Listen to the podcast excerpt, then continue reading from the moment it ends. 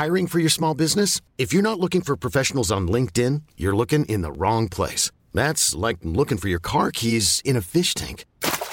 LinkedIn helps you hire professionals you can't find anywhere else, even those who aren't actively searching for a new job but might be open to the perfect role. In a given month, over 70% of LinkedIn users don't even visit other leading job sites. So start looking in the right place. With LinkedIn, you can hire professionals like a professional. Post your free job on linkedin.com slash achieve today. Lock in defensively. And we get a stop going in the half. One, two, three. Attack, attack, attack.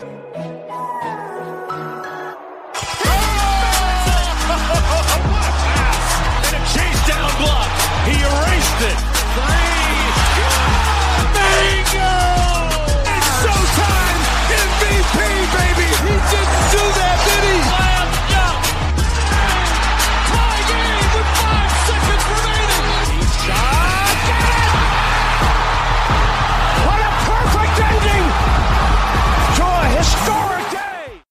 Salut à tous, bienvenue dans l'épisode numéro 98 du podcast Hebdo. Très heureux de vous retrouver après une petite semaine de repos.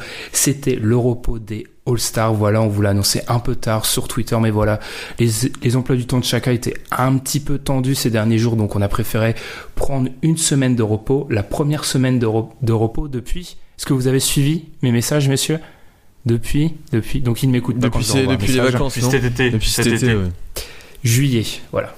Vous- Vous avez ah, la moitié du point, on va dire. Mais voilà, c'était notre première coupure du coup depuis juillet. On est très heureux de vous retrouver. Du coup, vous l'avez entendu avec moi, deux hommes. Il y a Pierre tout d'abord. Ça va Pierre? Ça va, ça va. Salut Ben, salut tout le monde. Et Nick Falls. Ça va Nick? Très bien. Je rentre tout, tout de Disneyland avec un très beau trophée. Salut à tous. Je pense que c'est bon. Ça fait trois semaines maintenant, ou deux ou trois semaines que le Super Bowl est passé. On va arrêter les, les vannes sur les Patriots. Mais on avoue que ça a été deux, trois, deux bonnes semaines pour moi et Pierre. Franchement, ça, a été, bonne. ça a été cool. On va arrêter maintenant, mais ça a été deux très bonnes semaines. Alors, compte tenu de la coupure, il y a eu pas mal d'infos sur les 14 derniers jours, ce qui fait qu'on a dû faire des choix. Donc, dans l'overtime, on va se cantonner à trois sujets.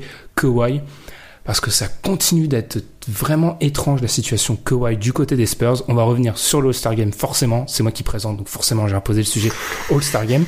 Et Alan, euh, et on va réagir aussi là-dessus, hein, en fin d'épisode, va aussi revenir sur le scandale de la NCAA, hein, le nouveau scandale, mais celui-ci qui prend quand même des proportions assez énormes. Mais avant ça, le gros sujet de la semaine, c'est les Kings dont on va parler juste après la pause.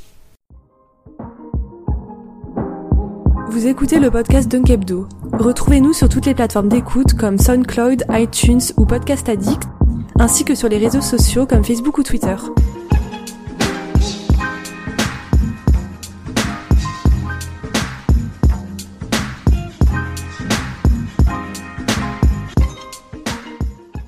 Donc, à l'image de notre débat sur les, les Suns, hein, il y a de ça quelques semaines maintenant, on va s'arrêter sur une autre équipe du bas de classement à l'ouest, ce sont les Kings. Donc les Kings, alors on pensait peut-être faire comme les Suns, hein, faire une présentation joueur par joueur, mais parfois on avoue que ça peut être un peu difficile. Donc ce qu'on va faire, sous, sur proposition de Pierre, très bonne proposition de Pierre, d'un côté nos satisfactions et de l'autre de nos déceptions vis-à-vis de ce début de saison avec les Kings. Mais avant de faire ça, je pense qu'il est très important de dire, et c'est pour ça, ça va permettre de rétablir deux trois choses parce qu'on on a eu des quelques réponses des supporters des Kings vis-à-vis du power ranking et il y a eu quelques incompréhensions. On est d'accord pour dire que les Kings en fait c'est une équipe en reconstruction donc on la juge pas sportivement à l'heure actuelle. Bah non, t'as pas trop On d'intérêt. utilise le, ouais, on utilise le terrain pour juger, mais c'est pas totalement ce qu'on fait réellement. On Puis ils ont, ils ont aucun intérêt à gagner en plus, donc euh, C'est c'est pour ça parce qu'on avait eu des commentaires par rapport à ça. C'est pour ça quand on avait parlé de j'avais parlé de camoufler pour Vladi Divac, il est clair que enfin pour moi Papa Giannis et Malakai restent des échecs.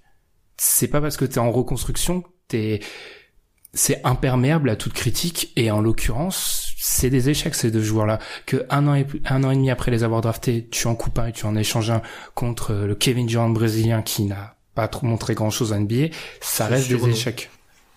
À ce surnom euh, va rester gravé. Mm, mm. mais c'est des échecs. Mais en cela, on est d'accord pour dire, et c'est ce qu'on va faire durant toute cette partie, que les Kings, c'est une équipe qu'on va juger pas sur le niveau actuel, mais c'est une équipe qui est en reconstruction, qui, qui se base sur l'avenir. Donc là, c'est plus des évaluations de ce qu'on a vu au bout de 60 matchs des différentes individualités. Mm. Voilà. Je pense que c'était important à dire en introduction. Par qui on commence? Je sais que particulièrement moi et Alan, il y a beaucoup de joueurs des Kings sur lesquels on n'est pas d'accord.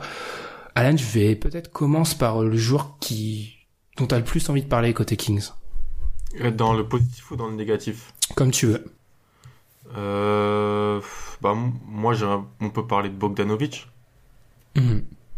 Parce que c'est un- c'est un petit peu en ce moment, tout le monde parle un peu de Bogdanovic aux Kings. Et c'est vrai qu'on n'est pas trop trop d'accord. En vrai, on- je pense qu'on est d'accord sur le fond, juste peut-être qu'on n'avait pas la même image ou la même attente du, du joueur. Juste, euh, bah, moi je trouve Bogdanovic intéressant. Je trouve que ce qu'il fait, c'est c'est c'est positif pour les pour les Kings, mais j'ai déjà quelques récalcitrances et quelques petits doutes sur euh, sur lui en tant que vraiment pierre centrale de la reconstruction des Kings. Je sais que vous, c'est peut-être pas la même chose, donc euh, c'est peut-être intéressant d'en parler. Mhm. Pierre, si tu as quelque chose à rajouter. Enfin, sur Bogdanovic, qui est... euh, à l'heure actuelle, c'est le meilleur joueur des Kings, selon moi. Enfin, je pense pas qu'il y ait de débat là-dessus. Ben, ça doit pas en être loin en tout cas. Et moi, je trouve qu'il fait quand même une bonne saison rookie. Alors, il est complet, il a transposé euh, ce qu'il faisait en Europe et son jeu euh, en NBA, notamment son tir. Il est adroit. Euh, il fait ce qu'il a à faire, il montre à peu près ce qu'il sait faire. Après, est-ce que ça dépend des attentes que tu en as Est-ce que tu le vois vraiment progresser très haut ou est-ce que tu le vois stagner à peu près à ce niveau et être juste un bon titulaire NBA C'est ça qui va différer entre les gens. Moi, je pense qu'il est pas encore à son prime, loin de là, qui peut vraiment s'avérer important dans une bonne équipe et qui, que ce soit un, titulaire, pas en puissance, mais un bon titulaire. Et là, c'est de ce qu'il a montré sur sa première saison NBA alors qu'il avait joué que en Europe, c'est intéressant, vraiment. Parce qu'il peut mettre des tirs, offensivement il peut créer. Défensivement, j'avais un peu peur encore physiquement, mais il tient la route dans une équipe qui tient pas trop la route défensivement. Donc c'est assez intéressant. Ouais, je suis plutôt... Sur ce, sur ce jour-là, je suis plutôt euh, en accord avec toi, Pierre. Il prend pas l'eau, ça c'est très important, il prend pas l'eau défensivement et moi c'est souvent le truc que je regarde en premier pour les stars européennes qui, qui traversent l'Atlantique, c'est souvent le point où ça fait mal et où un mec comme Teodosic côté Clippers, voilà, enfin, il suffit de regarder les matchs des Clippers. Alors bien sûr, il n'y avait pas les mêmes qualités athlétiques de base, hein, mais voilà, c'est Mm. c'est le travers souvent des joueurs européens. C'est pas le cas pour Bogdanovic. Et moi, je, franchement, je suis conquis.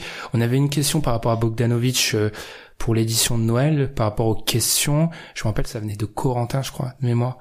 Pas sûr, ça sera à vérifier.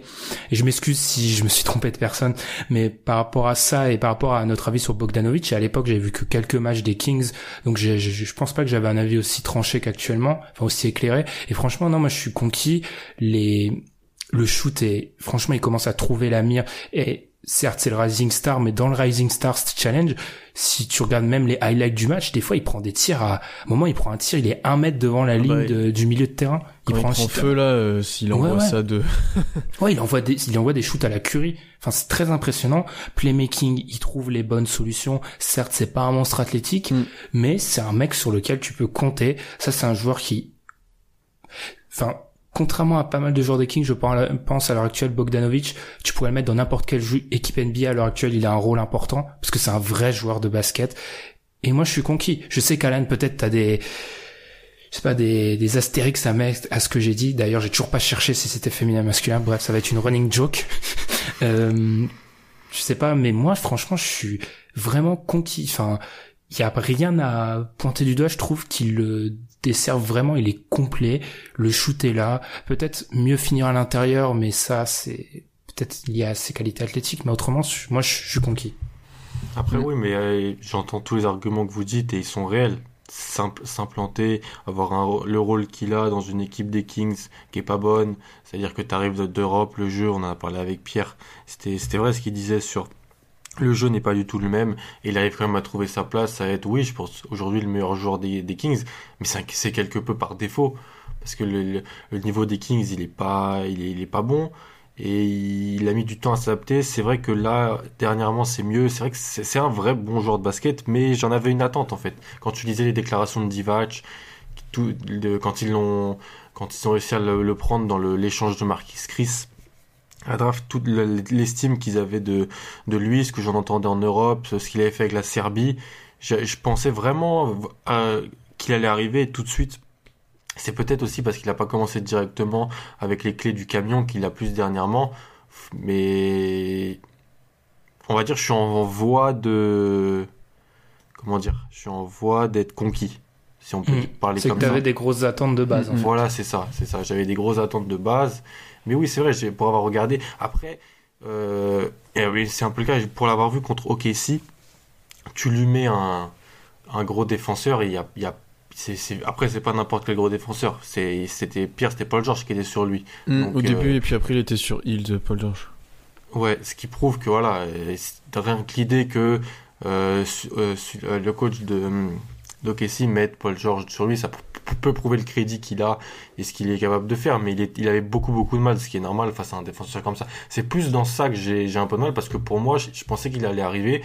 Il, il est c'est un c'est un faux rookie en vrai, c'est un rookie euh, rookie européen. Il est mais il est pas trop vieux. Je pensais qu'il arrivait à l'âge parfait pour vraiment euh, être tout de suite un, fort joueur et j'ai eu quelques petites déceptions mais c'est clairement lié à tout ce que vous mettez en avant sur l'environnement sur euh, l'effectif à côté de lui et ça c'est plutôt normal ça ça annule tout ce qu'il pouvait faire Parce que aussi, tu vois, tu le dis qu'il a été défendu par Paul George, c'est parce que les Kings, c'est le vide inter- intersidéral au poste 3, on fait beaucoup jouer au poste 3. En théorie, Bogdanovic, il a rien à faire au poste Non. 3 en NBA. Ah oui, mais ils ont pas de trois. C'est le gros problème de l'équipe. Parce qu'ils ont pas. Et c'est surtout pour ça aussi qu'ils peuvent pas faire jouer souvent Hild, qui font jouer Hild et Bogdanovic ensemble, ou qu'il y a un, un seul des deux sur le terrain, alors que c'est des joueurs forts de cette équipe et que t'es obligé à côté de mettre un 3 et que ça pénalise grandement le, le, le 2 qui est à côté. Hmm. Alors, assez parlé de Bogdanovic, on va peut-être... Ensuite, je vous propose d'aller peut-être sur Buddy Hield, qui est... euh, oula, Pourquoi tu ris? Beaucoup, beaucoup, beaucoup de débats. Pierre, je te propose, je propose le coach, le, le voix de la sagesse, la voix de la sagesse, de parler avant que moi et Alan on s'écharpe sur euh, sur Buddy Hield. Ton avis sur Buddy Hield qui fait, enfin, je commence déjà à défendre Buddy, mais qui fait une grosse Commence déjà. Ben, déjà, il s'est montré être un vrai gros gros shooter. Parce qu'il met énormément dedans pour son au final faible temps de jeu, parce que pas beaucoup de monde joue énormément aux Kings, parce que le- il y a pas mal de rotation. Mais il met dedans, il a des gros pourcentages. T'es obligé de le défendre, tu peux pas lui laisser un espace parce qu'il tire. Et pour moi, il est intéressant, il progresse. Je vois vers quoi il pourrait tendre. Alors, est-ce que ça peut être une même une deuxième ou troisième option? Peut-être pas, mais il peut être un vrai shooter précieux. Ça peut être un bon titulaire NBA, un peu comme euh, Bogdanovic on en a parlé avant. Et euh, j'aime bien ce profil. J'aime vraiment bien. Et est-ce qu'il évoluera plus comme un un JJ Redick ou comme un un, un, energizer en sortie de banc type Lou Williams ou Jamal Crawford, même s'il a moins pour l'instant de maniement balle en main, à voir. Mais t'as un talent offensif quoi qui est clair chez ce joueur-là. Hmm. Ou un dans un mauvais scénario qu'il évolue comme je sais pas Anthony Moreau ou quelque chose comme Hmm. ça, tu vois. Même si Mm. là, ça, il a déjà fait des meilleures saisons. Quand- Moreau. Il a, il a fait déjà des meilleures saisons qu'Anthony Moreau quasiment. Ah non, ah non, ah, Ah bah. ah non, la première saison d'Anthony Moreau, elle est, c'est- il a le record de panier à 3 points pour un rookie non drafté. Dans Oui, mais l'histoire bon, de la NBA. euh, franchement, il a- il- est-ce que c'est pas plus impressionnant ce que Field maintenant? Je sais pas, mais Hmm. Et juste, juste après, avant de donner la parole à Alan, juste un petit point, je pense que les moyennes des Kings de minutes qui sont pas hautes, c'est surtout parce qu'en fait, euh, ils jouent euh, un peu au yo-yo avec les Mm. rotations de ces joueurs joueurs donc du coup la moyenne traduit pas que des mecs, euh, notamment je parle de Hill juste pour donner un exemple comme ça, mais Hill, j'ai regardé ses minutes entre le 14 et le 27 décembre, et sur cette période-là, il enchaîne 21 minutes, puis ça descend à 17, ça remonte à 28, Mhm. Ça descend à 16, ça remonte à 31, ça descend à 17, ça remonte à 24. Donc c'est très dur pour euh, trouver le rythme. Quoi. Ouais, mais du coup, ça te permet pas de faire des grosses perfs. euh, tu vois, sachant qu'il jouera jamais plus de 30, ce sera très rare. Il peut pas mettre des Mm. 30 pions. C'est C'est pour super ça, dur à faire. Ouais, c'est pour ça, ces 16 points et son bon pourcentage sont sont bons, mais je vais pas trop m'avancer, je vais donner la parole à, à, à Alan, vas-y. Euh, alors, euh, non, bah pour moi, Buddy Hield, vous avez, ce qui vient en premier, c'est très fort shooter. Je crois que tu avais la stat sur le pourcentage en catch and shoot où il est 53, seul joueur NBA à plus de 50 parmi ceux qui en prennent plus de 3 par match, ouais. donc ce qui est très très impressionnant, très fort. Mais pour moi, c'est un peu tout ce qu'il peut faire sur un terrain de basket. C'est ça le problème que j'ai, c'est que déjà il est arrivé tard, il est sorti tard du, du, du collège. Donc euh, pour, pour développer son jeu, ça va être plus délicat. Euh, physiquement, il est un peu physiquement, il est pas il est pas très présent, il peut pas battre son défenseur. Il a beaucoup de mal à aller sur la ligne, un joueur de qui de cette euh, qui a ce poste-là qui qui a autant de qui met autant de points par match, qui va si peu sur la ligne, je crois qu'il c'est un lancer franc, il tire un lancer franc en moyenne par match. Moi ça me bloque un peu son développement. Alors oui, si on le voit comme un un, un, un très fort shooter euh, capable de d'améliorer son dribble. Je crois que c'était un point sur que tu mettais en avant, Ben, s'il arrive à améliorer son dribble. Oui, s'il arrive à améliorer son dribble, ça va changer beaucoup de choses. Mais pour moi, je vois clairement ses limitations après un an et demi dans la ligue et je trouve pas ça très positif. Mais après, ça, oui, c'est un très fort joueur, shooter, très fort shooter, pardon. Mais il y a déjà des limitations. Mm. Après, par rapport, à, par rapport au lancer franc, euh, Sacramento, c'est l'équipe qui en tente le moins. Et en fait, au-delà, le spacing, au-delà de te permettre d'avoir des tirs ouverts et trouver des, trouver des, joueurs seuls, ça te libère surtout des espaces pour les drives et dans la raquette. Et dans cette équipe-là où tu as très peu de spacing et parfois et souvent même deux intérieurs, euh, pour aller chercher des fautes au milieu de la raquette où tu as tes deux grands et tous les défenseurs, ça devient beaucoup plus compliqué. quoi. Donc indirectement, euh, il n'est pas non plus aidé par... Euh, par la façon de jouer de son équipe et par le. Et tu penses pas que s'il avait vraiment la, s'il avait vraiment la capacité de faire ça, Jorger mettrait autre chose euh, et s'il le voyait juste pas comme. Non, mais là, c'est c'est c'est un problème général. C'est pas limité qu'à lui. Je suis pas d'accord avec le manque de spacing, moi. Ben enfin, moi, enfin moi quand tu quand t'as déjà deux grands, enfin pour moi Zibo il reste quand même. Zibo il peut, Zibo il s'écarte. Ouais, mais enfin, il s'écarte pas énormément quoi. Ouais, mais enfin ils ont. La plupart de ses tirs c'est des isolations où il joue au poste leur rotation à la main, Frank Mason, D'Aaron Fox c'est pas encore shooté, mais Frank Mason shoot à 3 points. Ensuite, Bogda shoot à 3 points. Buddy shoot à 3 points. Vince Carter shoot à 3 points. Jackson, Justin, il est censé Justin, il, il les met pas, mais il les prend. Ils ont du spacing, en oui, fait. Oui, mais, enfin, il est pas, c'est pas l'équipe qui a le plus et il est, ouais, si quand, quand t'en as, il est mal exploité, quoi. Parce que tu. Oui, oui c'est clair, genre, parce que ça, on en avait, enfin, on peut en parler maintenant, mais c'est le deuxième pourcentage de réussite de la ligue. Mm les Kings derrière les Warriors, donc c'est énorme. C'est parmi les trois seules équipes à plus de 38% à 3 points, mais c'est ils sont 28e en termes de tentatives à 3 points. Il y a que les Knicks et les Wolves qui en prennent moins. Donc ouais, en fait, il est mal utilisé, mais je pense pas que ça peut être vu comme un truc qui va qui va freiner Hild. Surtout qu'Hild, il est souvent cherché en mouvement parce que Hild, quand tu regardes, quand il shoot après zéro dribble, il est genre, il a 50% de réussite et quand il tire après un dribble, il a, il descend à 30. Enfin, c'est un mec sur les pull-ups, il a moins de 30%. C'est vraiment le mec, il doit faire du catch and shoot. Donc je crois pas que ça dessert vraiment le manque de bah, spacing. Tu vois. Après, il a tout intérêt lui à tirer, sachant qu'il met tout dedans.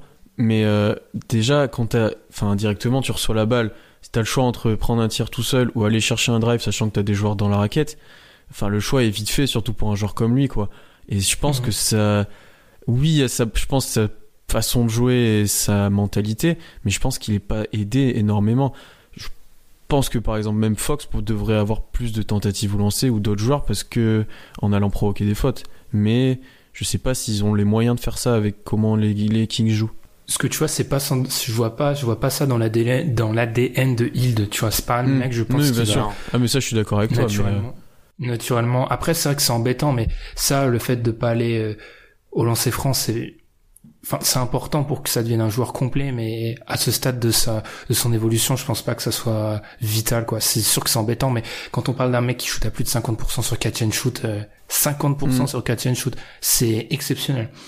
Mais ouais, enfin, pour conclure le, le chapitre Budil, moi, je trouve Alan un peu dur. Je, j'attends de voir. Enfin, déjà rien qu'un mec de ce niveau-là à trois points, il trouvera forcément sa place en NBA, et qu'ensuite il faut juste qu'il dribble, qu'il soit un petit peu capable de peut-être plus savoir sanctionner les défenses à la passe. Mais c'est déjà un mec à qui tu peux donner 20 minutes par match sûr, et c'est déjà énorme. Ouais, même euh, oui, même plus que 20, ah, plus, je pense. Plus. Ouais. Mmh. Je parle ouais, 20 minutes dans, dans l'optique d'une équipe qui a de l'ambition, tu vois. Ça dépend ouais, où est-ce que tu le vois. Si t'es une équipe qui est ambitieuse en playoff Où est-ce que tu vois Buddy? Est-ce que, comme l'a dit Pierre, c'est un mec qui va sortir du banc et, et voilà l'energizer, le shooter Ou alors est-ce que tu le vois comme ton poste de titulaire? Je sais pas. Si je Ça dépend, de, ça, dépend aussi, ouais, ça dépend aussi des capacités de tes, euh, tes autres arrières Oui, les à, défendre Oui, et à ouais, attaquer. quoi. Après, en complément de, si t'as un, alors là, c'est vraiment, j'ai décrit le meneur parfait, mais si t'as un meneur capable de s'occuper des responsabilités en attaque, tu vois, et qui est ball dominant, comme disait Eric, hein, vraiment qui accapare le ballon, et de l'autre côté, ce mec-là est capable de défendre et peut cacher Hild, Hild, c'est parfait. Sauf que là, je décris un meneur euh, Bah, exceptionnel, c'est mais. comme ce que tu mettais un peu en avance sur Portland. Parce que t'as Lillard, Lillard, tu vois, Lillard, il, il faudrait. Je dis pas que c'est Mac, tu- on dit pas que c'est McCollum, euh, Hild. Mais si oui, il faut un très fort meneur à côté, je pense. Vraiment. Ou, ou alors, qu'il soit dans genre une équipe à la, où il a genre Janis avec lui. Enfin, tu vois, où en Mm. fait, le porteur de balle, ça soit pas le 1, et du coup, tu le décales en 1, et là, il peut se débrouiller parce qu'il aura l'avantage de taille, physique, etc. Euh, Il faudrait trouver l'ailier euh, ultime pour les Kings. On leur souhaite. Avant ça, on va peut-être s'intéresser à ce qu'il y a maintenant côté Kings. D'Aaron Fox.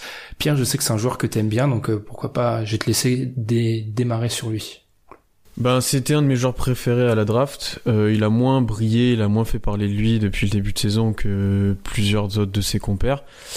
Mais il montre des choses intéressantes et c'est surtout par flash en fait que tu peux voir son potentiel. Quand il montre euh, ses qualités de vitesse et de finition au cercle, là, quand il arrive pleine balle, que ce soit en, euh, en, fin de, contre-attaque, c'est, c'est- il est inarrêtable. Fait un peu ferait penser à John Wall ou à Westbrook en moins athlétique, mais euh, encore plus vite presque. Et euh, après, dans le jeu placé, j'aimerais qu'il progresse encore dans sa gestion et comment trouver les joueurs seuls, même s'il se débrouille pas trop mal.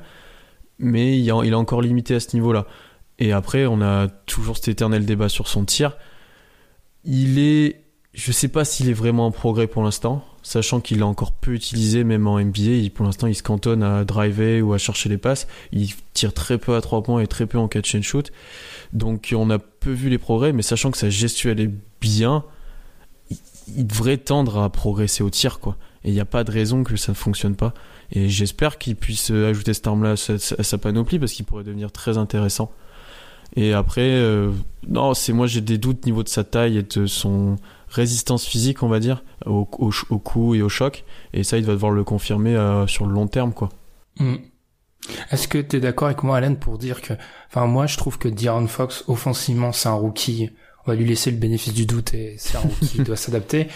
Mais défensivement, été hyper déçu. Je pense à sa confrontation récemment contre Dennis Smith, où euh, sur pick and roll. Mais alors la défense, enfin le FBI recherche la défense sur pick and roll des Kings à l'heure actuelle parce que c'est c'est Elle a totalement d'autres do- elle a d'autres dossiers chauds. le- Il y a d'autres dossiers chauds, le FBI. On va en parler en fin d'épisode, mais ouais. Qu'est-ce que t'en penses Enfin, Moi, moi, je- pour moi, il faut voir D'Aaron Fox en attaque et en défense, en fait, à l'heure actuelle. Euh, je suis d'accord, surtout offensivement. Tu l'as, as mentionné les rotations New Yorker. C'est très difficile pour un déjà un jeune meneur de son âge en NBA. Alors, quand t'as pas une top équipe et que les rotations sont telles où ça change tout le temps, c'est difficile. Et qui se blesse en plus. Il se Et il blesse. se blesse. Et même en Il y faisant avait George Hill devant lui. euh, Voilà, c'est ça. Et puis même, même, même en faisant ça, Pierre a dit dans il y a beaucoup de meneurs dans le top 10. Est-ce que c'est pas l'un des moins décevants finalement des 5 meneurs du top 10 Bah si. Tu vois? Bah, à côté, il y en a, il y en a un qu'on voit pas jouer. Il y en a un qu'on voit. Ouais. Il y a Lonzo qu'on a a pas jouer. énormément non plus, ouais. Mm. Euh, Et Smith qui a Franck. tous les ballons, et Franck qui Et est Franck euh, derrière Trey Burke, est Mudier. Hmm. Mm. Donc tu vois, pour revenir défensivement, je suis plutôt, plutôt d'accord avec toi, sachant qu'il avait les capacités. Et Kentucky il avait montré des, des choses intéressantes face à des bons meneurs adverses, euh, il- où il avait réussi à les bloquer, à faire des choses intéressantes. Je pense que c'est plus euh, un manque de communication générale et c'est lui qui en pâtit parce que il est face au meneur, c'est des postes forts en face. Par exemple, je pense Dallas, Dennis Smith, il n'y a pas d'autres bons joueurs offensifs dans cette équipe quasiment. Ah, tu peux me dire Barnes, Matthews peut mettre des tirs, mais je pense qu'il pâtit plus de l'incompréhension et de la non-communication générale de son équipe défensivement. Hmm. Même si je suis plutôt d'accord sur ça, notamment, on va en parler direct, mais le pick and roll de Dallas, j'arrête pas d'en parler, mais c'est de Dallas, pardon. Des, enfin, d'un côté, Dallas, c'est la seule Dallas, il est pas potentiellement pire. C'est pire en défense. Enfin, le pick and roll, j'en parle avec Pierre et là, je parle sous le contrôle du coach.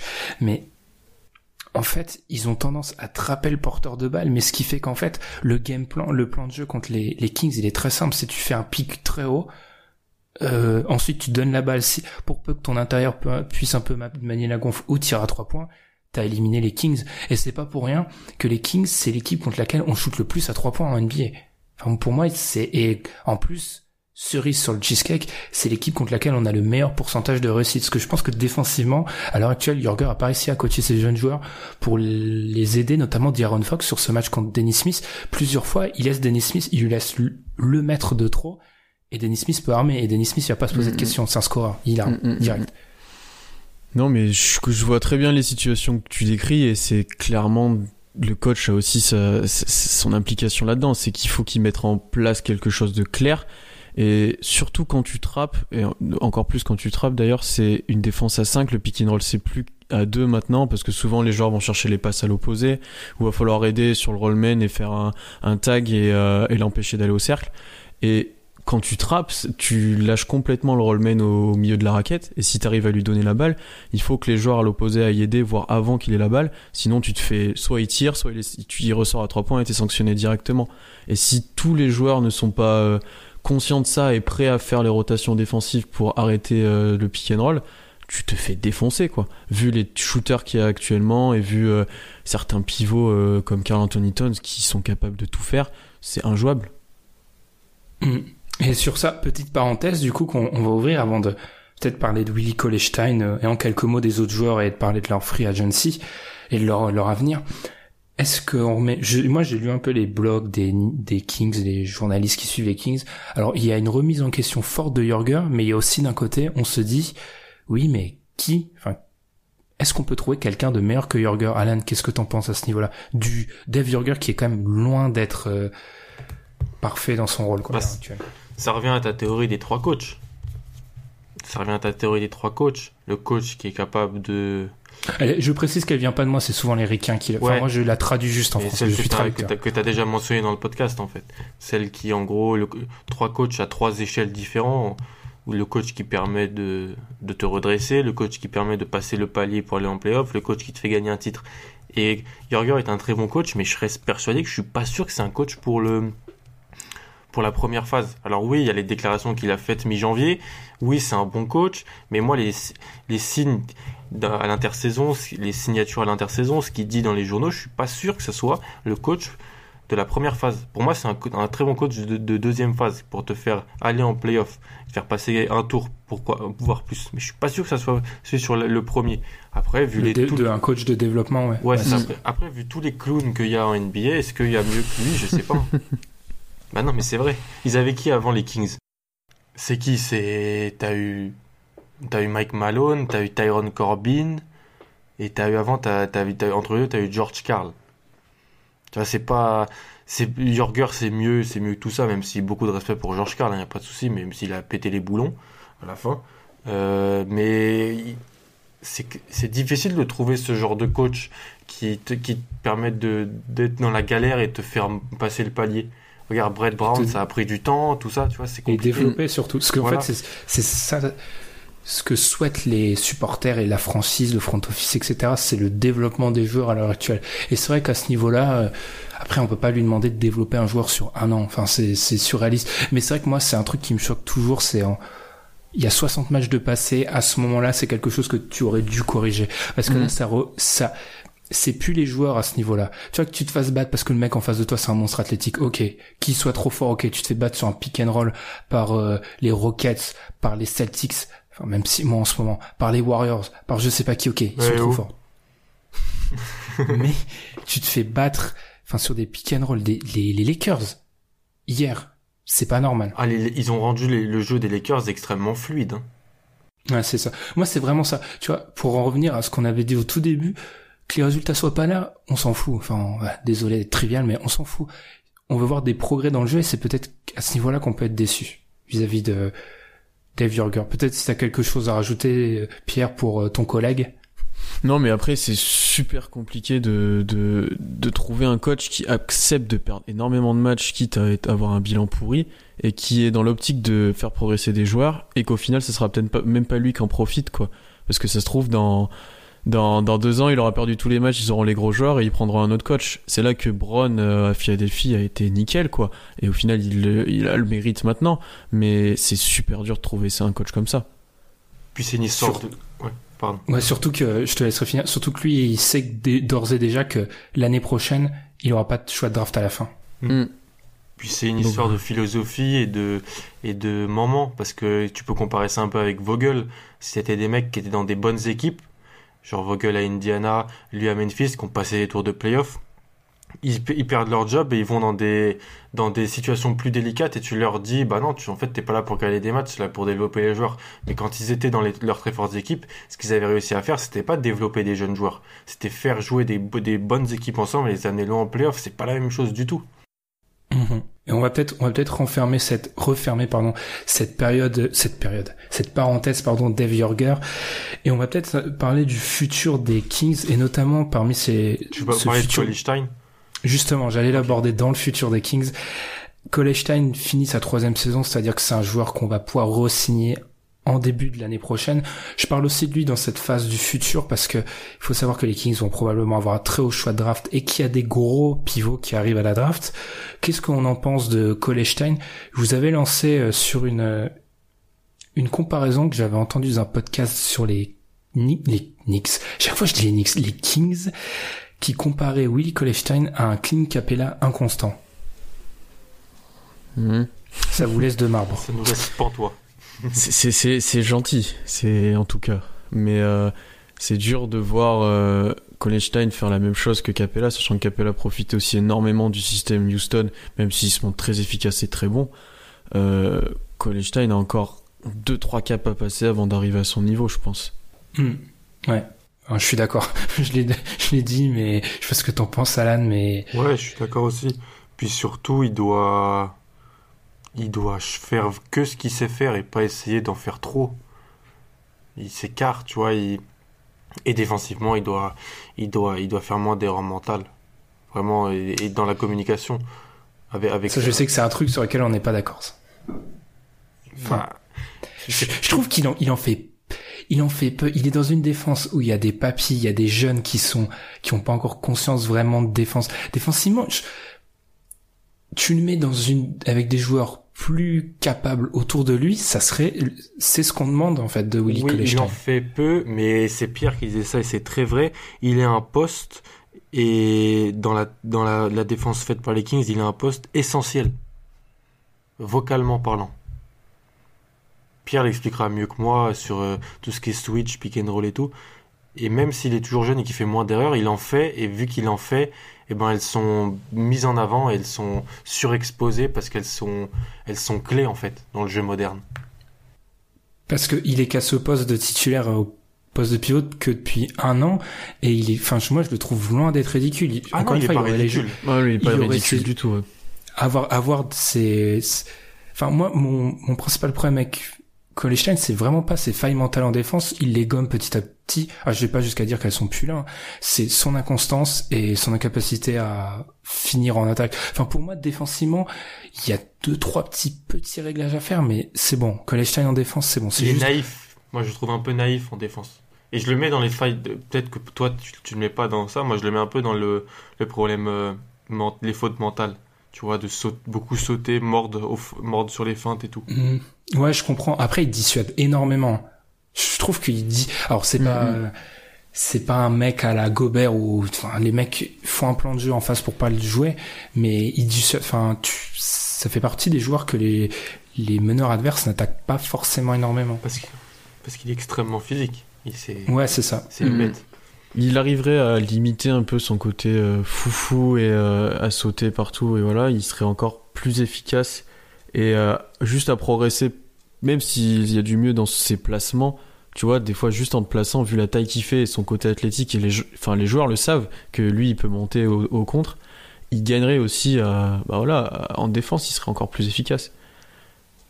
Et il y a des joueurs moins athlétiques que lui qui arrivent à presque protéger mieux le cercle que lui, juste parce qu'ils se placent mieux ou tu vois qu'ils se font moins l'erreur de sauter parfois. Mais il a, oui, c'est vrai qu'il a quand même progressé, même si, est-ce que, tu vois, est-ce que ça peut vraiment être une tour de contrôle pour une bonne équipe, quoi? Parce que depuis le début, on en parle. Il y a des joueurs qu'on pense être titulaires, il y a des joueurs qu'on est plutôt satisfait. Mais avec les quatre, qu'on, les quatre principaux qu'on, dont on a parlé, je sais pas si tu vas vraiment haut. hein. Tu vois, c'est. Non, mais tu vois, alors je sais pas si, enfin parce que Kolestein c'est, non moi je... oui ok il saute encore mais ça arrive, tu vois ça arrive à tout le monde, aucun n'est, moi je suis, Bien sûr, je suis ouais, conquis par lui défensivement, c'est vraiment offensivement, il a pas des bons pourcentages, il s'écarte de plus en plus alors que ses pourcentages descendent, donc ça c'est quand même illogique. Hmm. Mais moi, je pense que Kolestein, un poil plus constant, ça peut devenir le mec, un titulaire, au poste de pivot d'une équipe solide. Je, je le pense vraiment. Enfin, après, Non, mais c'est. vois- Moi, moi, moi je, le, je le comprends. Et là, il est titulaire, il fait largement son travail. Mais. euh, Mais. euh, il- Enfin. à un moment donné, il faut que tu aies un talent supplémentaire. Il faut que tu aies un. Tu vois, que tu aies un, un, un vrai point d'ancrage. Et si tu gardes la- la- le trio Fox, Bogdanovic et Hild, est-ce que tu veux pas plus un pivot plus dominant que Kolenstein à côté de quoi? Moi, ouais, c'est. je suis d'accord là-dessous. Du coup, Alan, on va te lancer, mais vis-à-vis de la draft, je l'avais dit, pas mal de pivots. Et aussi Doncic, enfin en gros c'est pivot Doncic et peut-être Michael Porter la wildcard. Tu es dirigeant des Kings, t'arrives à cette draft, meilleur joueur disponible. Clairement. Personne ne m'a ne m'a ne m'a fait déjà quand t'arrives top 5 si, si t'as la chance d'être top 5 à euh, un cas exceptionnel, il n'y a pas de, à se poser de questions, t'es dans le meilleur joueur disponible, mais encore plus avec cette équipe des Kings où personne t'a vra- vraiment vraiment fait penser que voilà, c'était le futur de cette franchise. T'arrives à la draft et tu fais meilleur joueur disponible, clairement. Ce qui, ce qui pourrait amener, si jamais c'est un Ayton, à se retrouver avec un Kolestein dans la même situation que à l'ère de Boogie, Ouais. Où euh, il était un peu... Ce qui peut être gênant, parce qu'après, si c'est ça, je vais pas parler de penser à l'échanger, mais enfin, ça doit être trotté dans la tête quand Ouais. même, Mm. parce que il, il a quand même une bonne valeur, surtout que... Ouais, non, ça peut être... Pour moi, il peut être intéressant, mais je suis d'accord par rapport à ça, faut pas se fermer d'options. Et par rapport à la free agency, globalement, on est d'accord, il faut absolument boucher ce poste 3 parce qu'on peut peut-être un petit peu en parler. Justin Jackson, c'est un joueur euh, de banc, mais c'est pas un C'est titulaire NBA. rookie, voilà, c'est un rookie de banc, quoi. Hmm. Et en plus, il met Ouais, pas dedans. Ah oui, ça c'est ça c'est le vrai problème ça, parce que ce qui avait fait monter sa cote, c'est qu'il était censé mettre dedans, C'est ça. il ne le fait pas. Ouais, il est un peu tendre après, c'est surtout défensivement, il est tendre. Enfin, tu vois, il est physiquement, il a du mal à résister aux vrais ailiers. Et c'est une solution de, c'est une rustine quoi, parce que c'est faut éviter que le, le pneu crève. Mais voilà, c'est, tu peux pas, c'est pas une solution sur le long terme. Il pourrait être très intéressant en 2-3 en sortie de banc, ça euh, c'est sûr. Mais il te faut un, il faut quelque chose de mieux quoi et de plus, ouais, de plus athlétique, de plus fort défensivement, voire offensivement aussi. Et un voir qu'il puisse jouer poste 4 parce que pour l'instant c'est Randolph qui comble le poste mais c'est loin d'être une solution à long terme. Jabari Parker, moi j'ai lu j'ai lu ça dans pas mal sur pas mal de forums des, des Kings, de blogs de fans des Kings, Jabari comme une solution. Qu'est-ce que vous en pensez? Moi j'aime vraiment bien. J'aime ah, la, la santé fera tout, mais l'idée elle est elle est très intéressante en elle-même. Surtout que les, les Kings ont le, les Kings eux sont une, une équipe dans la, qui, qui a le, la marge salariale pour jouer sur ce marché des free agents restrictifs. Bah, c'est là où ils ont des coups à faire parce qu'ils pourront donner de l'argent à des joueurs qu'en veulent et que personne d'autre peut donner quoi. Donc ça sera peut-être pas l'équipe euh, la plus demandée à rechercher parce que ça reste une équipe de bas de tableau. Voilà. Donc est-ce que les certains joueurs pro- préféreront probablement aller aux Kings pour plus d'argent qu'aller euh, dans une autre dans une autre équipe pas forcément euh, outsider au titre et, et où ils auront moins d'argent quoi. Parce que, parce que moi, ce que j'ai aussi lu beaucoup, en plus de Jabari, c'est Julius Randle. Hmm. Qui entre plus ou moins dans les plans des, des Lakers, si les Lakers souhaitent vraiment attirer PG et LeBron. Et c'est vrai que ça peut être un joueur, enfin, quand le parallèle, encore une fois, il est un peu douteux, mais tu vois, ça peut être un peu ton Zibo en plus jeune. Il Surtout retrouverait Julius- son père spirituel. surtout, surtout que Julius Randle, on sait et on voit ses perfs récentes avec les Lakers. Là, il joue pour l'argent là. T'as l'impression qu'il il- il peut, en fait. Enfin, Hmm. potentiellement, la raquette avec Colette peut être très frustrante. Ou Ils ont joué ensemble en plus. Hmm. Ils ont déjà Parce joué ensemble. que, Ouais. ouais. Moi, je suis d'accord avec ça. On l'a souvent cassé, mais des fois, il y a certains matchs où il domine complètement l'adversité et il me se montre. C'est impressionnant. Ouais. Ouais, ouais, ouais. Mm. Donc là-dessus, ou un Ron Newood aussi. Tu vois. Mais clairement, ce que doivent faire les Kings, c'est pas non plus, euh, pas non plus en, en prendre 15, tu vois. Parce que garder cette marge salariale pour l'année d'après aussi peut-être. Enfin, comme, comme je sais plus qui sur Twitter nous avait répondu par rapport à ça. Et c'est clair que par rapport au, au notre ranking sur les Kings, on est d'accord pour dire que les Kings, on les juge pas à l'heure actuelle. C'est une équipe qu'on jugera quoi, allez, début de l'année, pas la, pas la saison prochaine, celle 2019. d'après. Peut-être ouais. Enfin, c'est à ce moment-là qu'on est d'accord en fait. Bah, que- Sachant que 2019, ils auront pas leur pic, faudra qu'ils, cou- tu vois, autant qu'ils gagnent cette année-là. Ouais, Donc, c'est euh, ça, ouais. Enfin, oui et non parce qu'il faut pas tomber non plus dans à trop vouloir gagner vite et à devenir une équipe moyenne moins, quitte à Non, euh, ouais, ouais. parce que t'as des t'as des choix de draft les années d'après. En Et faire avec ce que t'as, mais essayer de faire des bonnes choses, quoi. Alors que cette année, ils font, ils font développer leurs joueurs et quitte à perdre, ils perdent, quoi. Mm. Qu'en fait leurs joueurs et que leurs joueurs passent des caps aussi. Enfin, c'est beaucoup Ouais. à demander dès la deuxième saison, mais puis ils auront Harry Giles. Est-ce qu'on va peut-être on va peut-être conclure en parlant de lui, Harry Giles? Je vous ai- je vous l'ai déjà dit 15 fois, mais je me serais moqué de. Enfin, il y a deux ans, le Benjamin d'il y a deux ans, ce serait assurément moqué de T'aurais trollé. Harry Giles. J'aurais trollé, c'est sûr. Mais depuis, il y a eu Joel Embiid et je me dis, pff, on sait jamais, peut-être qu'un mec euh, mis de côté pendant quelques années maintenant, euh, tu le fais revenir et il peut dominer. Est-ce qu'on y croit ou pas, Harry Giles? Le front office est dithyrambique. Hein. Ça, C'est de la communication aussi. Pour avoir écouté un podcast où il était l'invité principal et où il a parlé pas mal, euh, il a dit que tous les jours il était en discussion avec Divac, Divac le veut. Euh, Il a beaucoup de conversations avec Vivek Ranadiv aussi, le, président. Euh, moi, pour l'avoir vu un peu l'année dernière, euh, en fait, c'est, on est loin de, de ce qu'on attendait pour Harry Giles, donc je sais pas vraiment trop quoi en penser. Vraiment, à part la communication. Parce qu'en bid, je suis désolé, en bid, on avait vu à Kansas. Il, Ouais, avait, il, Mm. avait joué, il avait joué des matchs à Kansas. Il avait joué des matchs entiers, il était dans le 5. Il, était, il avait des responsabilités. Harry Giles, il sortait du banc l'année dernière à Duke. Et il sortait du banc parce qu'il fallait le montrer et parce qu'ensuite, il, pour la draft, parce qu'il allait rester qu'un an, parce que il avait le pédigré pour aller en, en- tout de suite en, en NBA et qu'il avait, c'était la recrue numéro 1. Mais il- pour moi, il aurait même pas dû jouer au basket l'année dernière parce qu'il traînait la patte, il avait beaucoup de mal, il se faisait marcher dessus, il avait pas le cardio, il avait mal au genou, ça se voyait. Donc, euh, il a réussi à se faire drafter très bien au premier tour, très bien contre la garantie. Mais je vais, je peux pas me m'emballer comme on voudrait que, comme les, les fans des Kings voudraient qu'on s'emballe. C'est de la com. Ce que tu es en train de me dire, c'est de la com. et, et, et peut-être des, peut-être des, des assurances. Parce que ça touche même pas le front office. J'ai écouté Doug Christie, ancien joueur des, des Kings dans un podcast, euh, des Kings Insider, Insider podcast, qui expliquait que même lui, tu vois, les Kings, alors après, il y a toujours ces problèmes de contentieux entre les, le, les journalistes, les consultants qui suivent l'équipe et Les chaînes locales, tu vois. ouais, les chaînes locales. Ouais, les Mm. chaînes locales. Enfin, il y a des gros contentieux des fois qui raviraient la justice, hein, mais je sais pas. Je sais pas. Je me dis peut-être, on sait jamais. Peut-être que possible. Non, mais c'est très possible. Ouais, c'est possible. Enfin, on, on va pas leur jeter la pierre pour croire en, en ça? Et ce que je suis en train de me dire, c'est qu'on a parlé des Kings pendant plus de 40 minutes et qu'on n'a pas parlé de Scal. On n'a pas parlé de Scal. On n'a pas parlé, ouais, on n'a pas parlé de Scal, ouais. C'est clair. Qu'est-ce qu'on en fait? Parce que je je vais pas, enfin, je vais pas assumer les messages de Tom après en, en créole qui va nous dire qu'on n'a pas parlé de Scal. on salue Tom. Qu'est-ce qu'on en dit de On Scal a parlé de Hayton. On a parlé de Hayton. On peut pas parler de tout. Est-ce que c'est pas un petit peu la, la, la déception côté Kings Bonne deuxième partie de saison l'année dernière et qui peine à confirmer, qui en plus se bat contre les blessures? Ouais. C'est c'est un backup. Pour moi, au grand max, c'est un backup pivot. Donc, est-ce que tu le gardes? Est-ce que tu continues de parier sur lui? Je ne sais pas. Mais il a des limites trop flagrantes pour être plus que ça. C'est quoi ses limites pour toi, Pierre?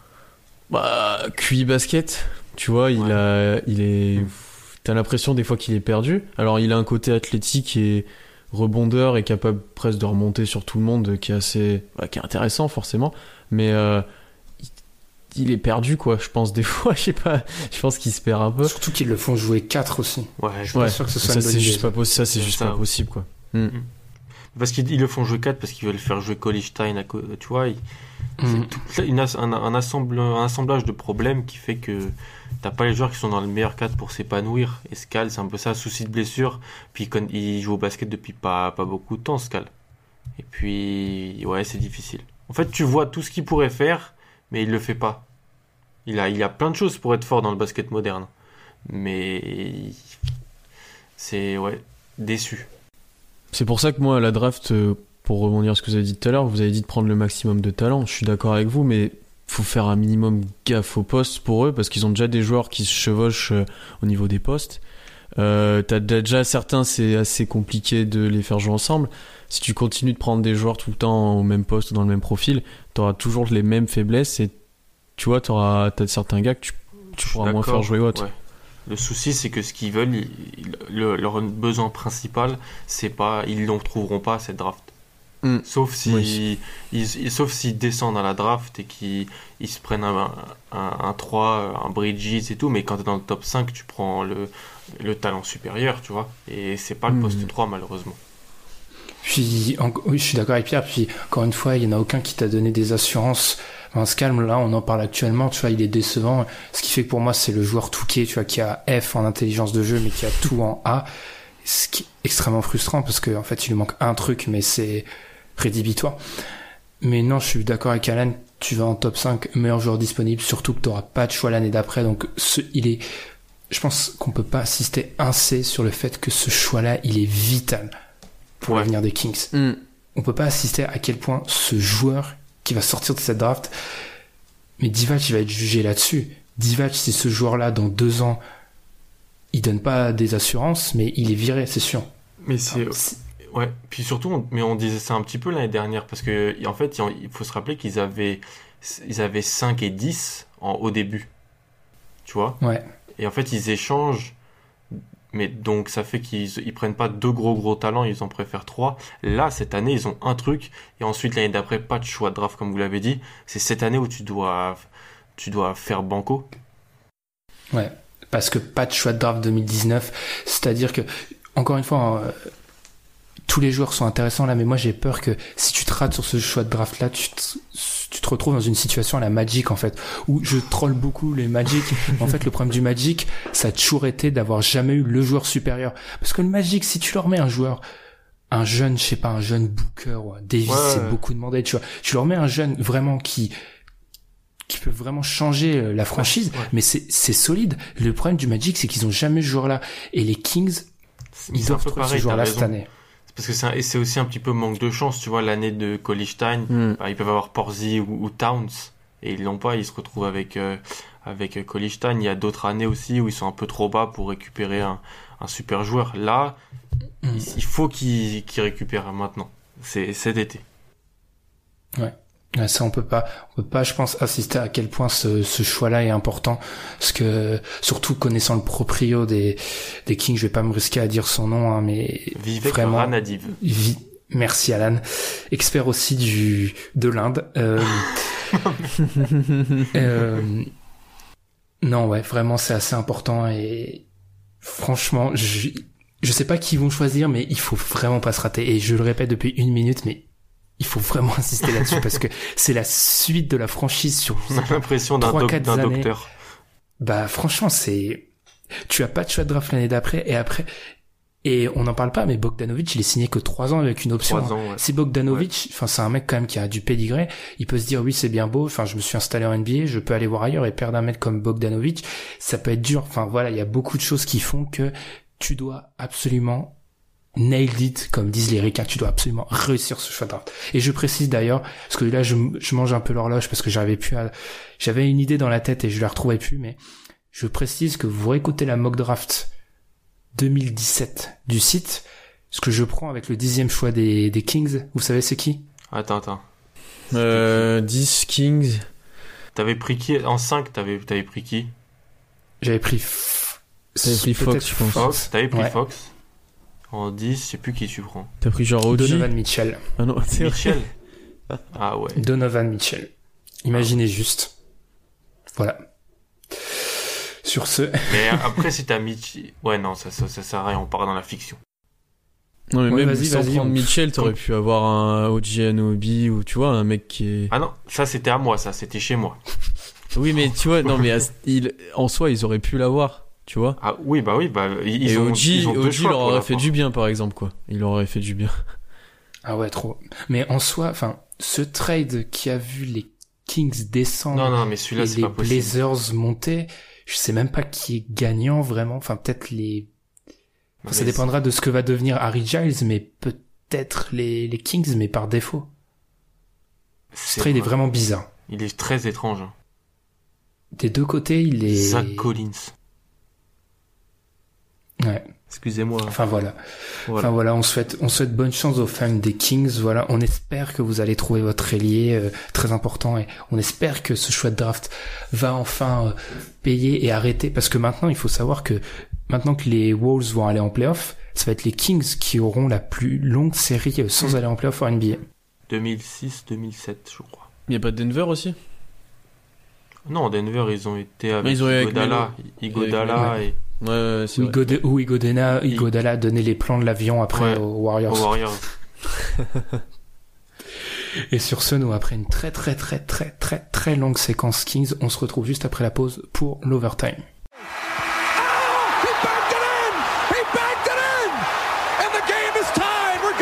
Overtime!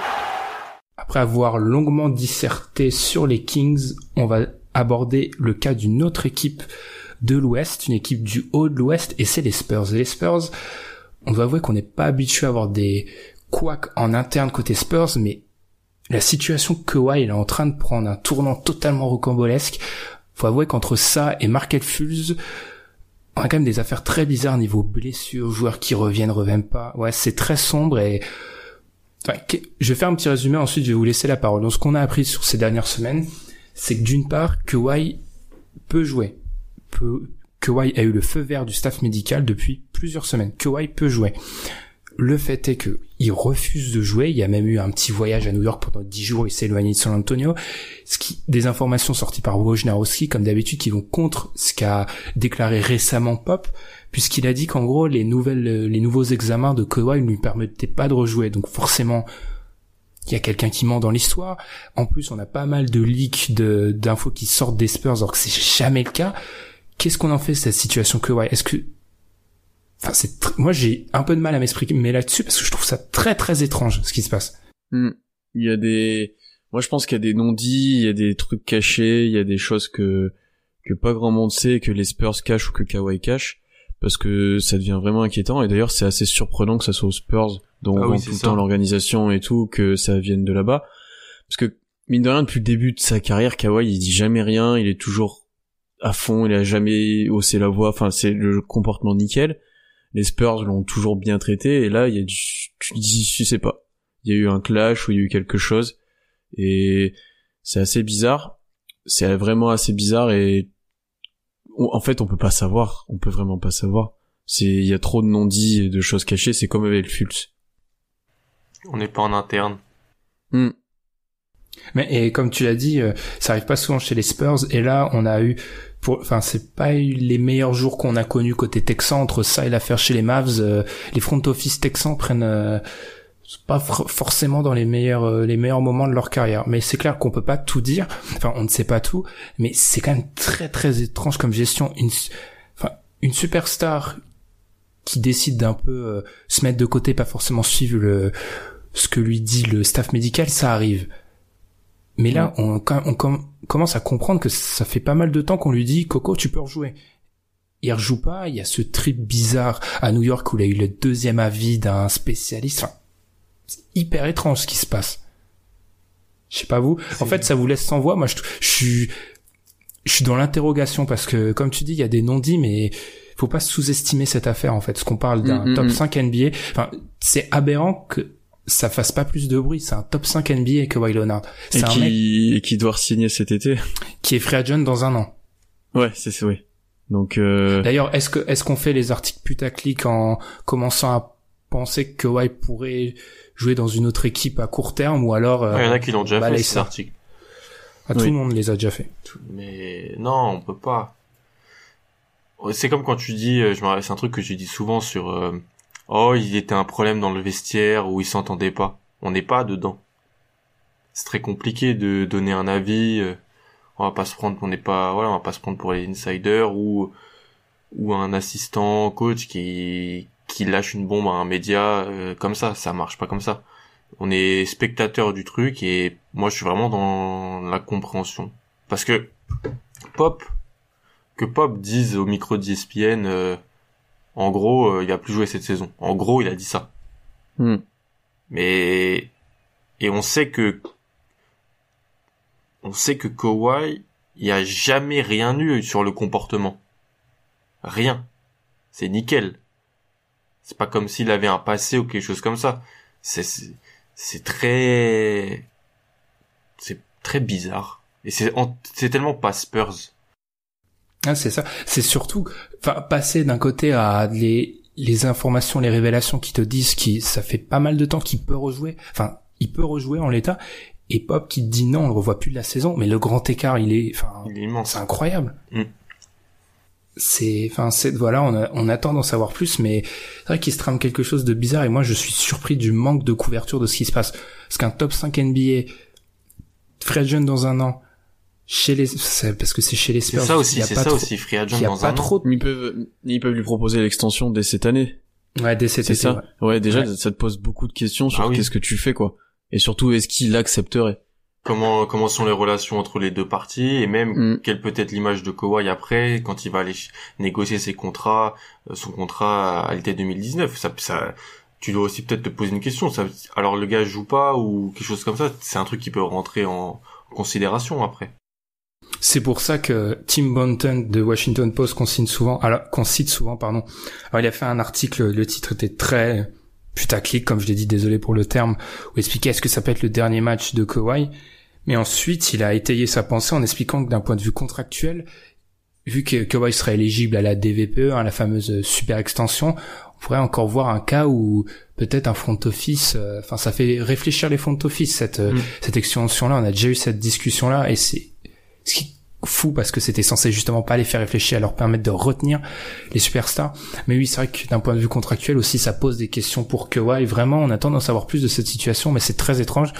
Et enfin, il y a même des déclats des, joueurs des Spurs qui disent qu'ils sont avec Kawhi, mais que c'est difficile et ça se comprend. Tu joues sans ton joueur, euh, ton meilleur joueur, ton franchise player, superstar, et, et les Spurs, euh, ça commence. Enfin, ça on l'annonce depuis pas mal de semaines, mais regardez les Spurs. Les Spurs ont un des calendriers les plus difficiles de la fin de la saison et ils sont qu'à trois matchs d'être hors de hors des playoffs. Et d'ailleurs, ils sont passés euh, cinquième euh, au moment où on enregistre parce, parce qu'ils ont euh, parce que Minnesota a gagné. Et ouais, ils sont en baisse de régime. Ils ont tenu la route en pensant qu'elle allait revenir et ça te fait toujours ouais un, petit coup au moral quand tu te dis ben il reviendra pas et maintenant il faut vraiment faire sans lui. Donc en soi ils l'ont toujours fait, mais t'as alors t'as une différence mentale. Alors soit tu tu te sola... tu deviens encore plus solidaire et et tu passes un cap et tu enfin tout le monde step up soit ça t'enfonce parce que c'est toi tu te dis bah on n'a pas fait tout ça pour rien mais enfin c'est compliqué quoi de gérer cette situation l'analyse mentale du coach du vestiaire Puis, puis, puis on dit il est pas là pour la fin de la saison, mais rien, tu vois, même à ce niveau-là, on n'a aucune assurance de ça. Pop a dit oui, ça m'étonnerait, mais on n'a aucune assurance là-dessus. bah Enfin, vu, la, bref. vu la situation et vu comment ça se passe ça paraît euh, ouais, ça, paraît ouais, ouais. Ouais. Hmm. Ensuite, forcément, le cri de gloire, le cri de joie, le All-Star Game. Faut avouer que comme je l'avais dit à la fin de l'épisode pour Ranking, j'avais été chassé. hein. Je ne pouvais plus parler du All-Star Game. Et ce qu'ont décidé les superstars NBA, LeBron en tête, ils se sont dit, on peut pas laisser Ben ne pas parler du All-Star Game. Donc ce qu'on va faire les mecs, c'est qu'on va faire un vrai match. Et ils l'ont fait. Merci. Qu'est-ce qu'il y a d'autre à rajouter? Ce que je vous ai dit en off, c'est que pour moi, c'est une des premières années où le samedi était peut-être le jour le moins intéressant. c'est aussi de la faute que c'était pas top le samedi Ah non, parce que quand même, si tu comparais... et- oui non parce que le concours de 3 points était plutôt bien ce concours de dunk Ah, était un peu Le concours, Bah, il y a eu des bonnes perfs concours 3 C'est ça points il y avait quand même des gens je savais pas ce qu'ils faisaient là hein. oui mais t'as eu des bonnes performances le dernier run de le De dernier Booker passage de Booker oui, bah, bou- ouais Harris fait un gros début de passage à un moment et tu te dis ouais. il va faire un score de, de mammouth. Non, c'était D'ailleurs, intéressant. Harris, pour l'anecdote, j'ai envoyé un message à Pierre où je lui dis, mais qu'est-ce que, T'es vraiment un gamin. fait là? Tobias Harris. Puis le mec, il enchaîne genre 10 tirs, je me dis, ah ok, bah, bon concours, Tobias. Non, mais, ouais, ouais, le, enfin, le concours de, de 3 points, c'était soit t'avais des perfs, mais apocalyptiques, style euh, Paul George, Paul George, ouais. soit t'avais des perfs incroyables. Mais ça, après le concours de dunk, je suis d'accord, pas, pas dingue. Pas dingue. Et, et contrairement à ce que, parce que bien sûr, faut toujours chercher du pouls au All-Star Weekend, des pouls au All-Star Weekend, c'est pas à cause des juges, parce que les juges ont voté, en gros, comme les autres juges votent d'habitude, tu vois. Les- Ils ont mis Non, des ils- personnalités, ça a rien changé. C'est juste que, C'est juste que, voilà, quoi. Moi, je trouve, je trouve peu de créativité et trop de vintage. Ah ouais, euh, ah ouais, arrêtez, ouais. arrêtez. Surtout quand tu prends Vince Carter, qui, genre, tu feras oui. jamais mieux que Vince Carter. Oui, Genre, en plus, euh, il avait, apparemment, il avait pas le bon maillot. Enfin, il y a eu plein de trucs, c'était mal Déjà, fait. il quoi. avait pas le vrai maillot. Oui, voilà, c'est ça. Et il avait pas Et, le euh, short. Il avait... Non mais attends, il a un short du jazz. Alors, La- Larry Nance, ça avait du sens par rapport à son père. Enfin, tu vois, ça avait vraiment du sens parce qu'en plus, c'était la même équipe ou euh, voilà.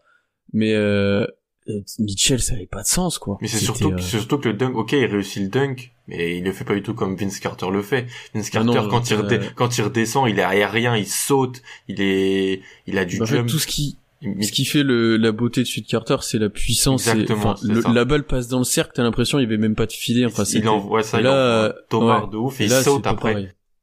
Mm.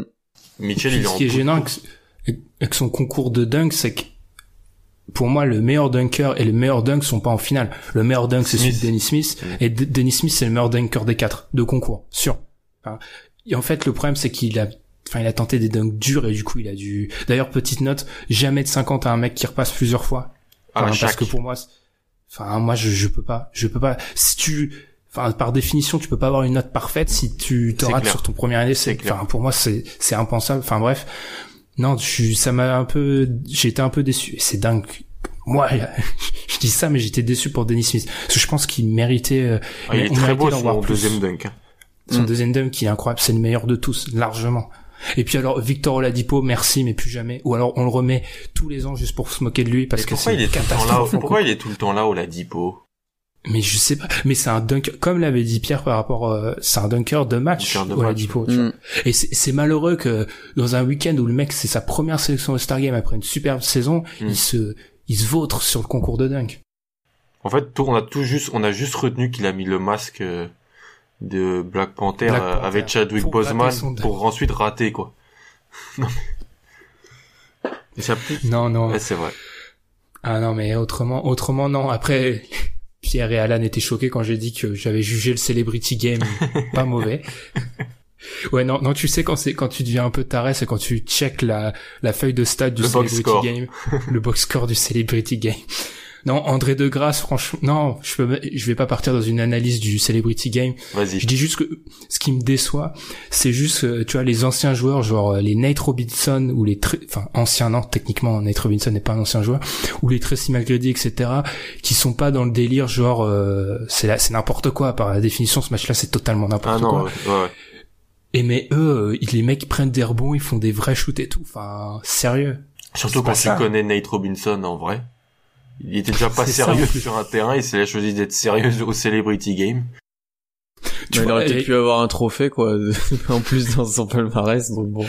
Parce que il y avait il y avait je me rappelle plus de son son nom mais il y avait un gamin mais genre 6 7 ans genre qui était sur le terrain qui joue dans la série Blackish je crois et en fait à un moment genre il y a un shoot et il est au rebond face à McGrady et genre McGrady si t'es marrant genre tu lui laisses le rebond au gamin parce que Mm. c'est un truc de fou il fait un mètre euh, McGrady fait plus de deux mètres tu lui laisses le rebond c'est marrant McGrady lui prend il lui met le shoot j'avais envie de lui dire non mais c'est n'importe quoi ça enfin genre Eh oh, hein. soit, soit dans l'ambiance tu vois même là il est même pas bon pour être euh, dans un Oh non. Oh non, oh non, il commence.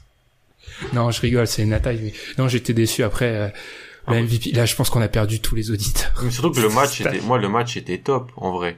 La fin et tout, moi, je suis d'accord avec toi, parce que on a déjà eu ces débats avec d'autres gens de l'équipe. Oh oui, c'est relou, voilà, c'est, là, c'était vraiment, c'était sympa à voir. Et en fait, on, je demande juste ça, que ce soit sympa à voir. Non, mais Bah, la le, défense. le match se joue sur une action défensive, euh, Ouais, le, enfin, décisive. de C'est rien que ça pour un All-Star Game. Ouais. Après, moi, j'ai eu un peu de mal au début parce que c'était bizarre.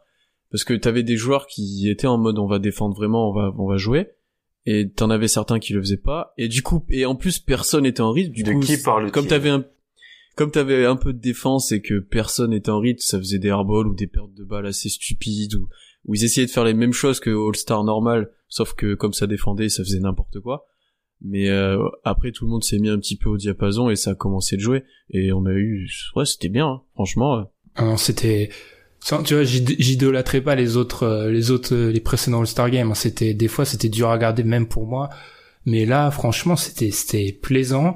Euh, on peut pas en demander plus parce que là, si tu en demandes plus que ça, t'es complètement euh, dans la désillusion la plus totale. Si tu vas pas demander au mec de jouer à 100% alors qu'il en reste 20 matchs avant les playoffs. Parce que la plupart, c'est des mecs qui comptent, qui comptent jouer Mm. des rôles importants en playoffs. Non, c'était plaisant. Les dernières minutes, il y avait vraiment de l'intensité. On était content que tu sois content. T'as Ah, moi, peut-être, j'ai- ouais, ouais, t'as peut-être deux petits défauts à ça, c'est que, bah, du coup, t'as moins de vrais highlights, tu sais, où t'as euh, allé au contre la planche et l'autre qui Mhm. part de, voilà. Et après, t'as peur à chaque action, quoi. Parce que du coup, les mecs peuvent se blesser. Il y a une action où Pierre, LeBron ne prend le pas- rebond. Non, mais Pierre, non, tu Non, vas mais- pas faire ça. Non, non, mais ah non, moi, je, moi, franchement, ça me dérange pas. Je préfère largement qu'on ait ça. Mais indirectement, t'as une action là où LeBron prend le rebond au-dessus d'Embiid, les deux se tombent dessus. Bah, je pense que t'es, t'es fan des deux. Euh, ouais, t'es pas bien, quoi. j'ai stressé. J'avoue que j'ai à cette action-là, je- merci de me la rappeler. J'ai stressé à ce moment-là. Je me suis dit, oh là là, il manque plus que ça. Il manque parce plus que l'année où fais- défendent. Si, si tu fais ouais un an où tu défends que t'as deux superstars blessés, je pense que là t'es pour les autres années d'après t'es dans la merde quoi. Ouais. Bah, surtout Mais avec c'est- euh, ce qui s'est passé avec Butler aussi. Hmm. Non, mais globalement, c'était c'était cool. C'était cool et non après le Rising Star. euh, Ouais, le. Jalen a Star- fait des dunks. On a parlé. des- J'aime bien Jalen dans le Rising Star. Jalen en- entre son Rising Star. Parce que j'aime bien quand un mec décide genre je prends la balle au Voilà, Rising Star et je marque laissez-moi. 50 pions. j'aime bien ça. J'aime bien ce concept. Et même sur ces commentaires hors terrain, Jalen Brown est en train de devenir un des joueurs, de mes joueurs préférés, je pense. Et oui. Et sinon, non, après, c'était cool pour les Kings dont on a parlé, hein, le Rising Stars, qu'ils avaient trois représentants. Mais sinon, non, c'était un week-end All-Star plaisant. Voilà. Le seul point négatif à tout ça, c'est vrai, Pierre, c'est que peut-être on n'a pas une image marquante du All-Star Game, genre. Il y a pas, genre, on te parle du All-Star Game Euh, là. si si le l'hymne de Fergie qui est loupé. Oh là là là là. C'est bon, on va partir sur le point musical. Non mais je, je l'ai dit, je l'ai dit à la minute même où elle a chanté, c'est le pire hymne américain que j'ai entendu de ma vie. C'était une catastrophe. Twitter, c'était le top 5 moments de Twitter que j'ai vu de ma Ah vie. c'était exceptionnel Twitter à ce moment. Non, Et, c'était euh, et les joueurs qui rigolaient. Draymond, euh, Draymond, c'est vraiment un gamin. Draymond. pour que des médias, les médias français en ont même parlé, tu vois. Donc c'est vraiment que c'était, c'était un gros truc. Hein. C'était vraiment que, ah non, c'était une catastrophe. Ah non, mais franchement, à quel moment tu te lances dans ce genre d'interprétation Ah bref, on va pas, on clôt le débat musical, mais c'était une catastrophe. Enfin, d'un côté, trouver du talent à Fergie, d'un côté, faut pas s'étonner qu'on a ce genre de performance. Bref, on va, on va terminer avec la NCAA. Alan, je vais te laisser parler de ça parce que j'avoue que tu parles, tu parles de ce dossier avec un, un petit sourire, voire un grand sourire. Bah, toi aussi, on le sait. C'est... En fait, c'est comme si on savait, et maintenant on sait que tout le monde sait, et on est content.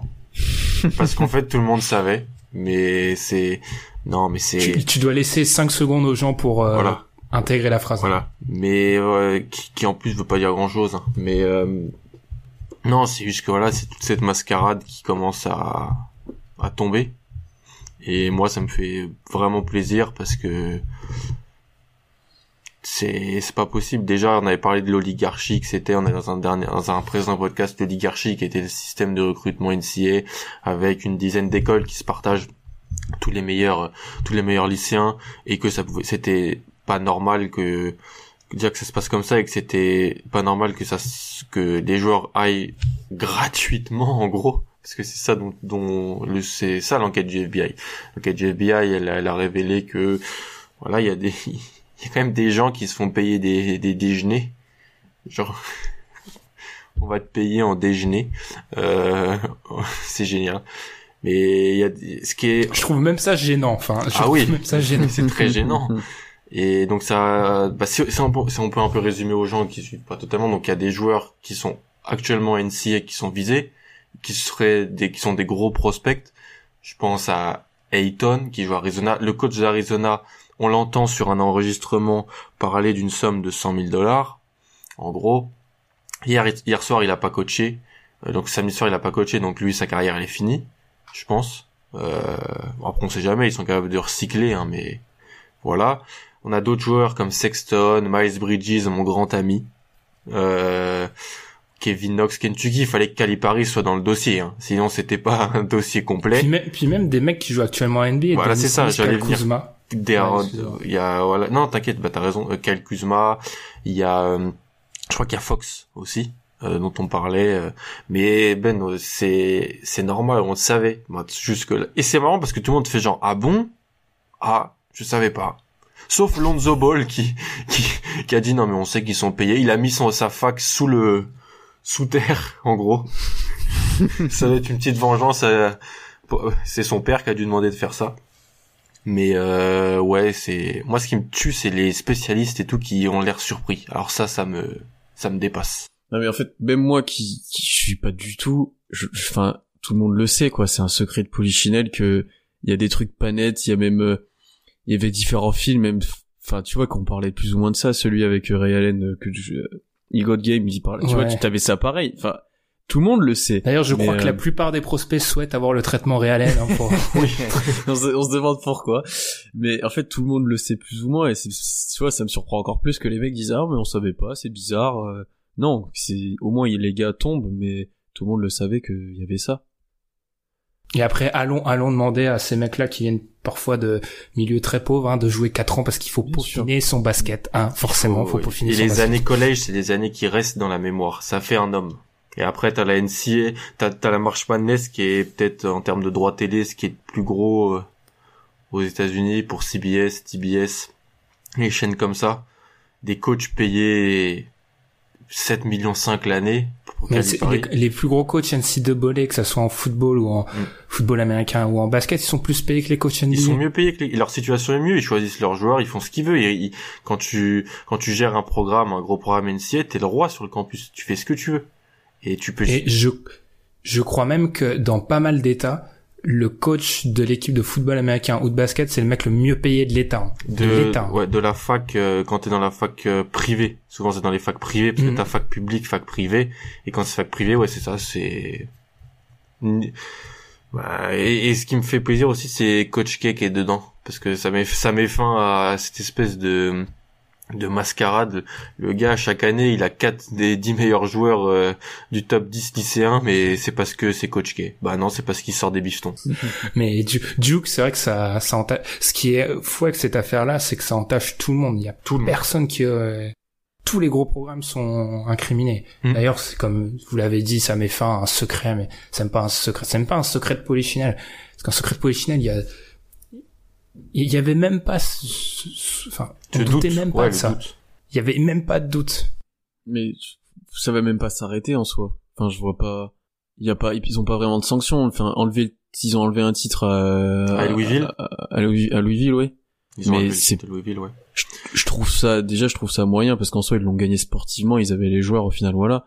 Mais ils ont pas vraiment de sanctions à faire et ça se fera toujours en en secret, en sous-main et tu pourras jamais. euh, Ah mais tant, tant que tu réformes pas tout le système, ça se fera, ça se fera. oui. Et c'est logique. Et moi, et moi, j'en veux pas, j'en veux pas à un mec euh, qui qui accepte ça. Moi, Ah j'en ouais. veux au système NCAA de continuer à être le plus hypocrite probablement qu'on a actuellement dans tout sport confondu Ah oui. et euh, avec l'UFA quand même qui met la barre assez haute.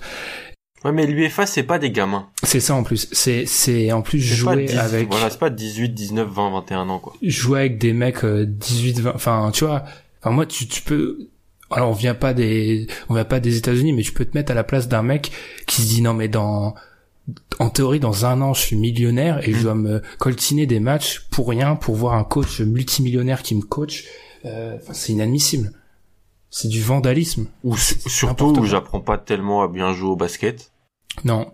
Parce que je suis désolé, mais c'est pas en un an. C'est pour ça, ça revient à ce qu'on a dit avec les Kings. C'est pas en un an que tu vas apprendre à tout, à tout ce que tu vas apprendre. C'est pour ça qu'on arrive avec des, classes de draft entières où on a des mecs qui ont besoin d'être formés encore. des freshmen de 18, 18, 19 ans qui en fait sont juste de passage parce que les programmes se construisent, les gros programmes se construisent que sur un, allez, deux ans. Parce que chaque année, Calipari, c'est ça, hein, il pousse des joueurs dehors chaque année. Bah, dégage, parce que l'année prochaine, il y a un jeune top 10 lycéen qui vient. Mais pour un joueur, c'est terrible. Et ils arrivent après dans le professionnel et le nombre de joueurs qui se ratent et tout, c'est énorme. Pour ça que, comme tu l'as dit, ceux qui acceptent l'argent, mais c'est et encore, c'est pas, c'est pas, on parle pas de somme astronomique, c'est ça qui est honteux. Enfin, ouais, voilà. Après, c'est malheureux parce que, en soi, l'engouement qu'il peut avoir autour du collège basketball ou football, il se comprend parce que c'est, tu vois, c'est des mecs jeunes et tout. Il y a, il y a de la ferveur qu'on a peut-être un peu moins en NBA, mm. mais il faut pas non plus vivre. Ouais, c'est foufou. Tu vois, c'est, mm. c'est foufou. Mm. Puis le système aussi de match de la marche manesse sur un match fait que tu rends l'attente et que les, les surprises beaucoup plus probables qu'en NBA où mm. tu peux regarder, et voilà, il peut se passer des choses extraordinaires, mais ça entache totalement, et c'est vrai que heureusement que je sais pas la rubriquer cette année parce que ça aurait été sale ce que j'aurais écrit. Ça aurait été sanglant. sur ce, sur ce, je pense qu'on va conclure. D'ailleurs, March Madness, ça m'a fait penser qu'on a, on va, va pas aborder ce point-là, mais il y a aussi la, la rumeur, le serpent de mer des playoffs peut-être redessiné. Hein. Ah oui. On en parlera dans les prochaines semaines si on a vraiment des infos concluantes. Mais comme ça, en un mot, pour ou contre, on va faire un truc qu'on fait jamais, c'est-à-dire être concis pour ou contre le, le mélange 1-16. Pierre Pour. Alan Pour, les autres ligues le font. je suis un conservateur, moi je suis contre. Oui, quelque, quelque chose à rajouter à Alan, parce qu'on ne respecte jamais nos, propositions. Non, ah, c'est que ça entraîne trop de changements autres pour moi après, c'est le seul problème. Exactement. C'est pour ça que je suis contre, c'est que tu dois tout, tu dois tout refaire, en fait. Échanger les matchs, échanger... Tu dois redécouper. Exploser les exploser les conférences. Mm. En gros, faire peut-être comme en foot US, quoi. Deux confs, mm. euh, qui, qui, sont sur tout le pays.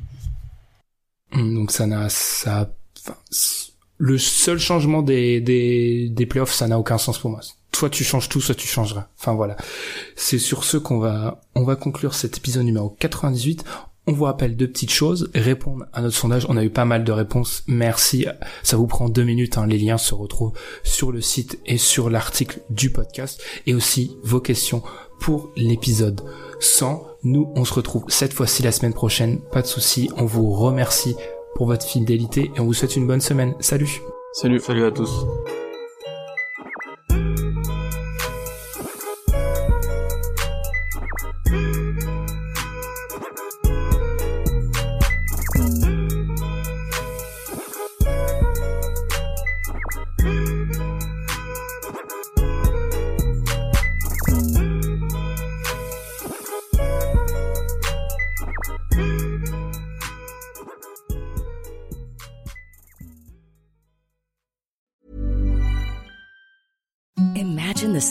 this sheets you've ever felt. Now imagine them getting even softer over time. That's what you'll feel with Bowl and Branch's organic cotton sheets. In a recent customer survey, 96% replied that Bowl and Branch sheets get softer with every wash. Start getting your best night's sleep in these sheets that get softer and softer for years to come. Try their sheets with a 30-night guarantee. Plus, get 15% off your first order at bowlandbranch.com. Code BUTTERY. Exclusions apply. See site for details.